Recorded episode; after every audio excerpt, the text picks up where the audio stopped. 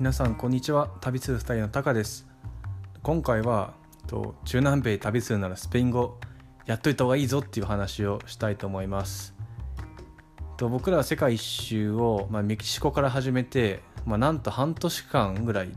ずっと中南米にいたんですね。メキシコグアテマラペルーアルゼンチンチリブラジルみたいな感じで。で、まあ、その時、えー、と痛感したのがもう中南米マジで英語通じねえなっていうことです。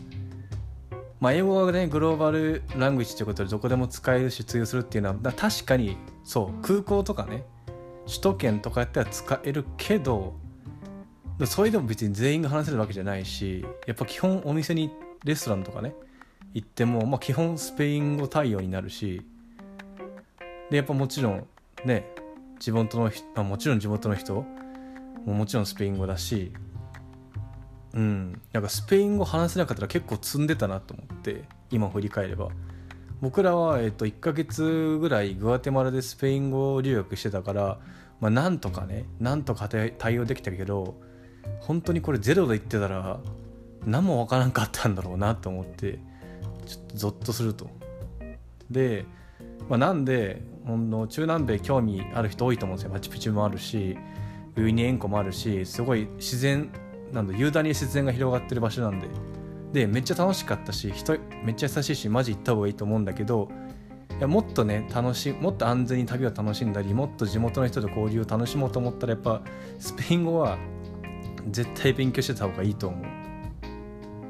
でまあちょっとこれあのなんだろう、まあ、おまけの情報なんだけどとグアテマラでお世話になったスペイン語学校の一つのアタバルっていう日本人の人が経営してる語学学校が、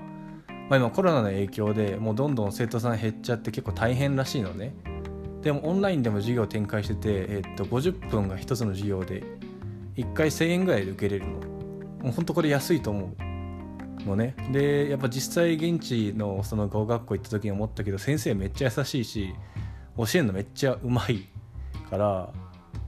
本当にね結構すぐ上手くなったなって自分でも実感するぐらいだったんでめっちゃおすすめです。ちょっとコロナの後ね